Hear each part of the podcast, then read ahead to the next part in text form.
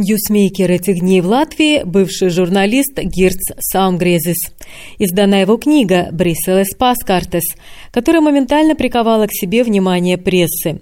Культура с на латвийском радио, утренняя панорама на ЛТВ, журнал «Una», газеты «Vakara Ziņas», «Zemgale» и многие другие взялись рассказать об этом событии.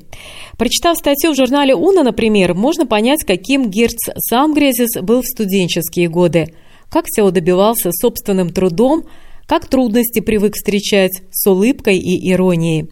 Можно узнать, что он думает о больших деньгах, о своей зажиточной жизни в Брюсселе, о том, как убедился «никогда не говори никогда». В газете «Земгале», где когда-то публиковали первые статьи Гирта, рассказано о презентации его книги и собрано много добрых комментариев его друзей и коллег – но лучше не скажешь, чем Жанна Т. Давняя подруга и коллега Гирта, которая написала необычайно поэтичное предисловие книги. Прославление жизни и раскодирование жизни под чашечку кофе – та объединяющая тема, которая пронизывает открытки на протяжении лет. Гирт, как ястреб, парит в небе и осматривает окрестности. С высоты он видит большую картину. Ястребиным взором видит и маленькую мышку на поле. Все взаимосвязано. Он зоркий. Уверена, что статей будет еще много, а у нас есть возможность послушать самого Гирта – в свое время он работал на радио «Свободная Европа», на радио СВХ, где о европейских делах рассказывал в программе с неформальным названием «Европас Ранденш» – «Европейская свиданка». А сейчас уже сам работает с представителями прессы в одной из крупнейших групп Европарламента. Работа в Брюсселе вывела Герта Саунгрезиса на новый уровень – профессиональный и, конечно, интеллектуальный – в этом можно убедиться, прочитав книгу эссе «Брисселес Пасткартес», которая уже вызвала море положительных откликов. Я начала наш телефонный разговор с Гиртом с торжественного момента. А давайте как на церемонии вручения Оскара. Кому вы хотите сказать спасибо в связи с выходом этой книги и почему? Nu, pār, man liekas, ka tas ļoti lepni skan kā церемония, bet... Э... Мне кажется, это звучит слишком гордо, как на Оскаровской церемонии. Но эта книга как такой немного подзабытый подарок, который я хочу подарить своему городу, Брюсселю, где я живу уже 14 лет.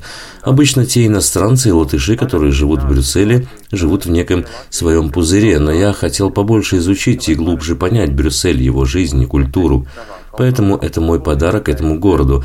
А спасибо я хотел бы сказать всей творческой команде, которая помогла в создании этой книги, и, конечно, читателям Фейсбука, которые воодушевили меня написать и собрать эти открытки в красивое качественное издание. Квалitatīvā izdevumā. Но я помню, что я тоже была среди тех, кто говорила, Гирт, вам надо писать книгу, Гирт, вам надо писать книгу. Но кто же был первый, кто надоумел все-таки собрать э, все эти брюссельские зарисовки в отдельное издание? Ну, jāsaka, ka sejas grāmatā, ja Фейсбука ir... Ну, надо сказать, что в Фейсбуке было много комментариев о том, что мне надо написать книгу и создать красивый комплект открыток. Но, по сути, как я уже говорил, если в Фейсбуке говорят, что это надо делать, то тогда надо делать так как в наше время Facebook, как я смеюсь, это цифровая Библия. Что там написано, этим и надо руководствоваться. И если в этой книге что-то покажется неинтересным, то я за это ответственность не несу. За это будут нести ответственность Марина Ковалева и все в Фейсбуке, кто меня подталкивал к этому проекту. Очень многие отмечают ваш прекрасный красивый, богатый латышский язык. Кто вам помогал его развивать? Или это природный талант? Я думаю, что язык не может определяться талантом. Чтобы написать хороший текст, надо очень-очень-очень много читать. В каком-то роде, когда я оставил журналистику в 2007 году, я устал от непрерывного производства информации, от создания разных текстов, репортажей, радиопередач. За последние 14 лет у меня была пауза в писательстве. Я почти ничего не писал, за исключением того, что надо было по работе, пресс-релизов, например. Но это больше такие официальные документы, а это уже совсем другой стиль. Но в то же самое время я в себя впитал много информации, много читал, и в какой-то момент я понял, что мой язык совсем другой, нежели тот, когда я был журналистом. Все закрутилось неожиданно. Когда началась пандемия, мне друзья сделали подарок на день рождения, возможность в небольшой брюссельской лаборатории духов сделать для себя духи. Процесс был очень интересный, увлекательный. Духи можно было создать из особых подходящих тебе компонентов. И в конце концов я решил, что всю эту историю надо описать и выложить в Фейсбуке. И после того, как я это сделал, у меня появилось вдохновение и для других историй о том, что происходит вокруг, как выглядит Брюссель во время пандемии. Тогда я подумал, смотри-ка, другим писателям нужны сигары, богемные ночи, хорошее вино для того, чтобы написать что-то хорошее. А мне же хватило хороших духов. И я так надушился, что стал писать. И все пошло так легко, как по маслу. И я стал писать каждое субботнее утро.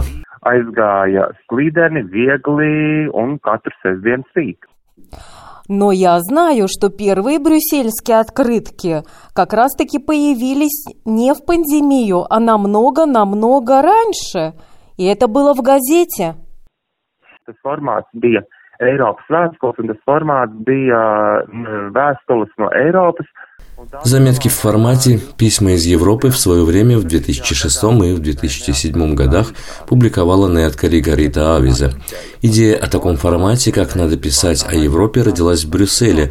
Тогда вместе с моей очень хорошей давней подругой Жанеттой Вегнера в дождливый вечер мы забежали в ресторан, где нам предложили блюда из невообразимых комбинаций продуктов.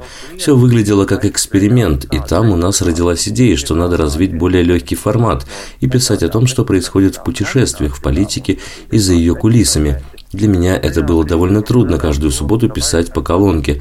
Как журналисту мне было легче взять у кого-то интервью, собрать чьи-то мнения, а вот написать что-то свое об увиденном или своих переживаниях было уже труднее. За этот опыт я хочу сказать большое спасибо Анете Даукште, которая в то время была главным редактором газеты «Нет Каригарита Авизе». Она позволила мне реализовать этот творческий эксперимент. В книге это четвертый раздел. В книгу не вошли все письма из Европы. Я отобрал лишь те, которые мне кажутся или по-прежнему актуальными, или язык которых интересный, или послание которых мне кажется важным. Vēstules, kas man likās vēl šobrīd aktuāls, vai kur ir interesanta valoda, vai arī palikuši kādi nozīmīgi domu veicījumi. А сейчас я предлагаю послушать, э, что нам расскажет Анита Даукште о первых тогда еще не открытках, а письмах из Брюсселя, э, которые писал Герт Саунгрезис. Давайте послушаем. Э, в 2005 году Герт, которого я знала как очень хорошего радиожурналиста, предложил мне писать эссе, свои наблюдения о своих путешествиях в Европу, э, в Брюссель. Э, в то время э, Латвия только что вступила в 2004 году в Евросоюз. И, на мой взгляд, как редактору газеты, это было очень интересно. Как же люди живут там, за границей. Тогда мы не так часто ездили за границу. У нас не было такого опыта Э, путешествий. У Бирта очень э, богатый язык, и он очень внимательно относится к фактам, которые он описывает э, в своих наблюдениях. Это было и тогда, в 2005-2006 году, когда он писал раз в неделю газете «Нет Корригори» Тавиза. И это то же самое и сейчас в своей книге. Мы видим очень богатый материал о Брюсселе, о его наблюдениях, о о жизни, об истории. Это действительно очень э, интересно.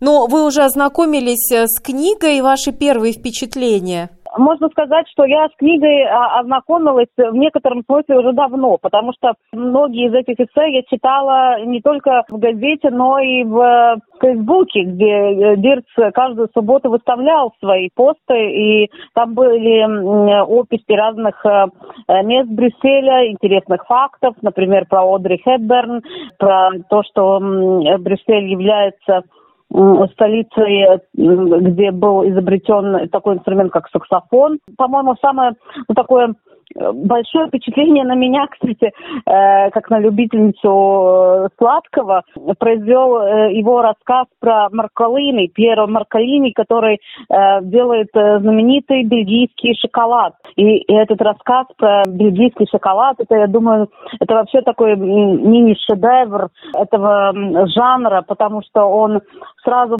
текут, текут слюни и хочется попробовать знаменитый шоколад Маркалини. Но Facebook это одно, а визуальное оформление книги, когда книгу держишь в руках, это все-таки совершенно другое ощущение.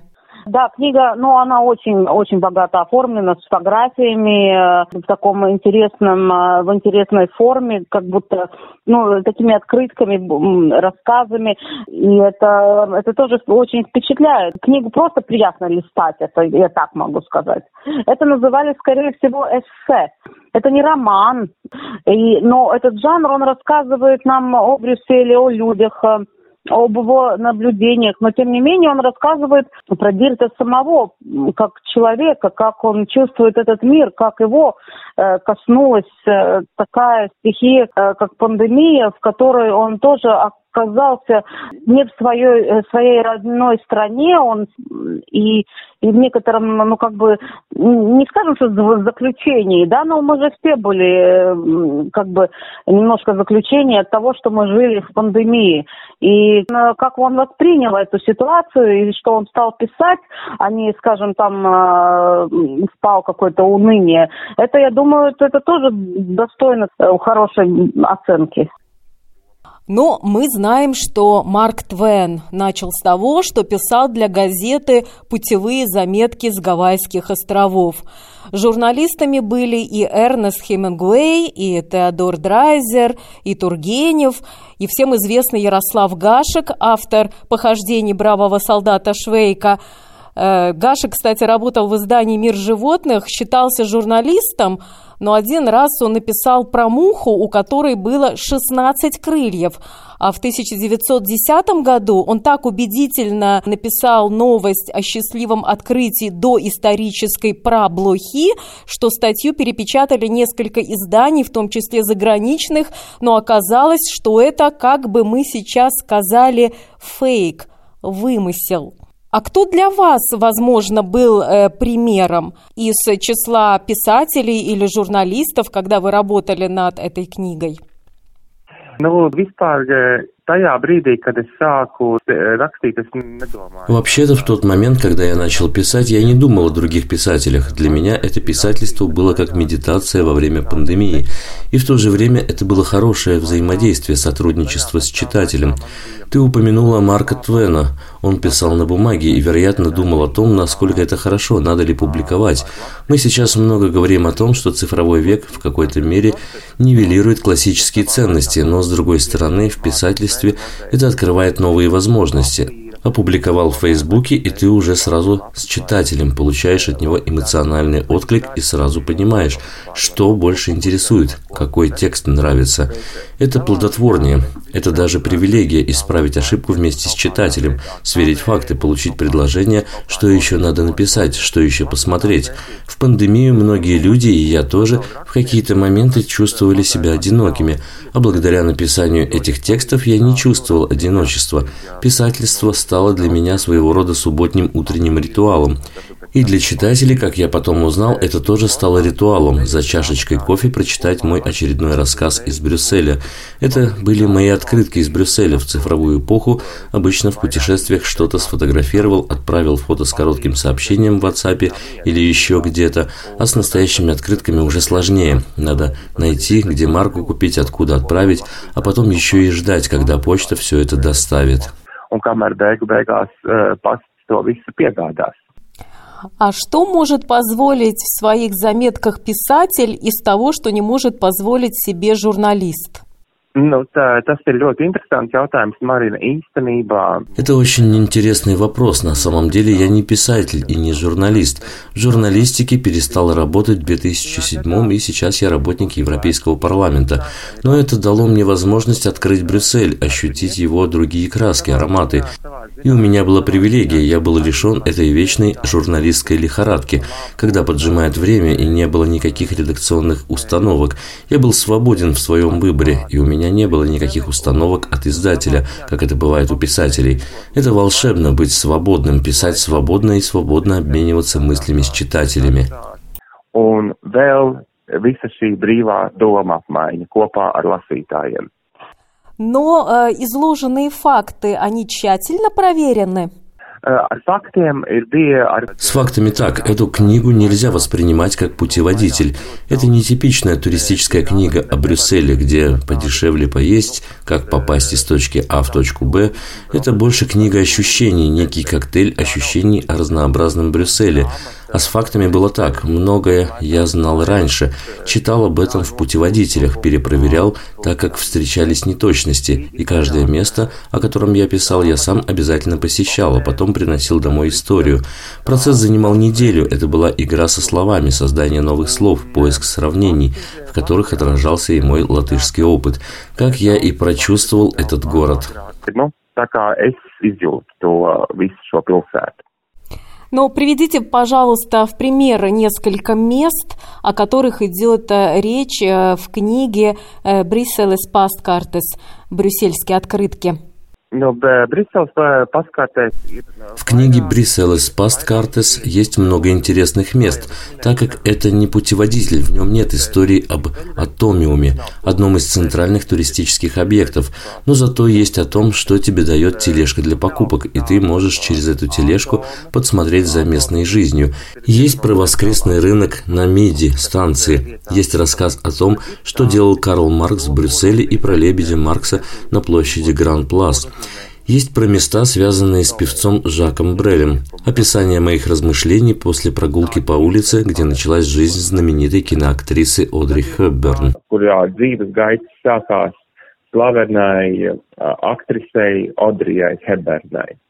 Ну и несколько мест в Брюсселе, куда вам все время самому хочется все время возвращаться. Interesanta, Одно из таких интересных мест – это мост футуристического настроения, как я его называю, который соединяет два здания Бельгийского национального парламента. Очень интересное архитектурное решение. Еще одно – военный музей, где находится советский самолет, который долетел до Брюсселя уже без летчика. Пилот военного самолета катапультировался, и самолет уже без него пересек границу Германии и рухнул в Бельгии. И красочный район, как я его называю, Брюссельская Африка. Это матонге, масла в больших бутылках, африканские мамочки, красивые девушки. Все ходят туда-сюда. Обнимаются рэперы в проезжающих машинах. Миролюбивый красочный район вблизи исторического центра. Но это уже совсем другой Брюссель. miermīlīgs, krāsains rajons, un tā ir, tas ir tuvu vēsturiskajam centram, bet atkal tā ir cita Brisele. Спасибо. Это был Гирц Саумгрезис, бывший журналист, ныне советник по коммуникации и работе с прессой крупнейшей группы Европейского парламента, Народной Европейской партии, э, который написал книгу «Брюссельские открытки» «Брисселес Пасткартес».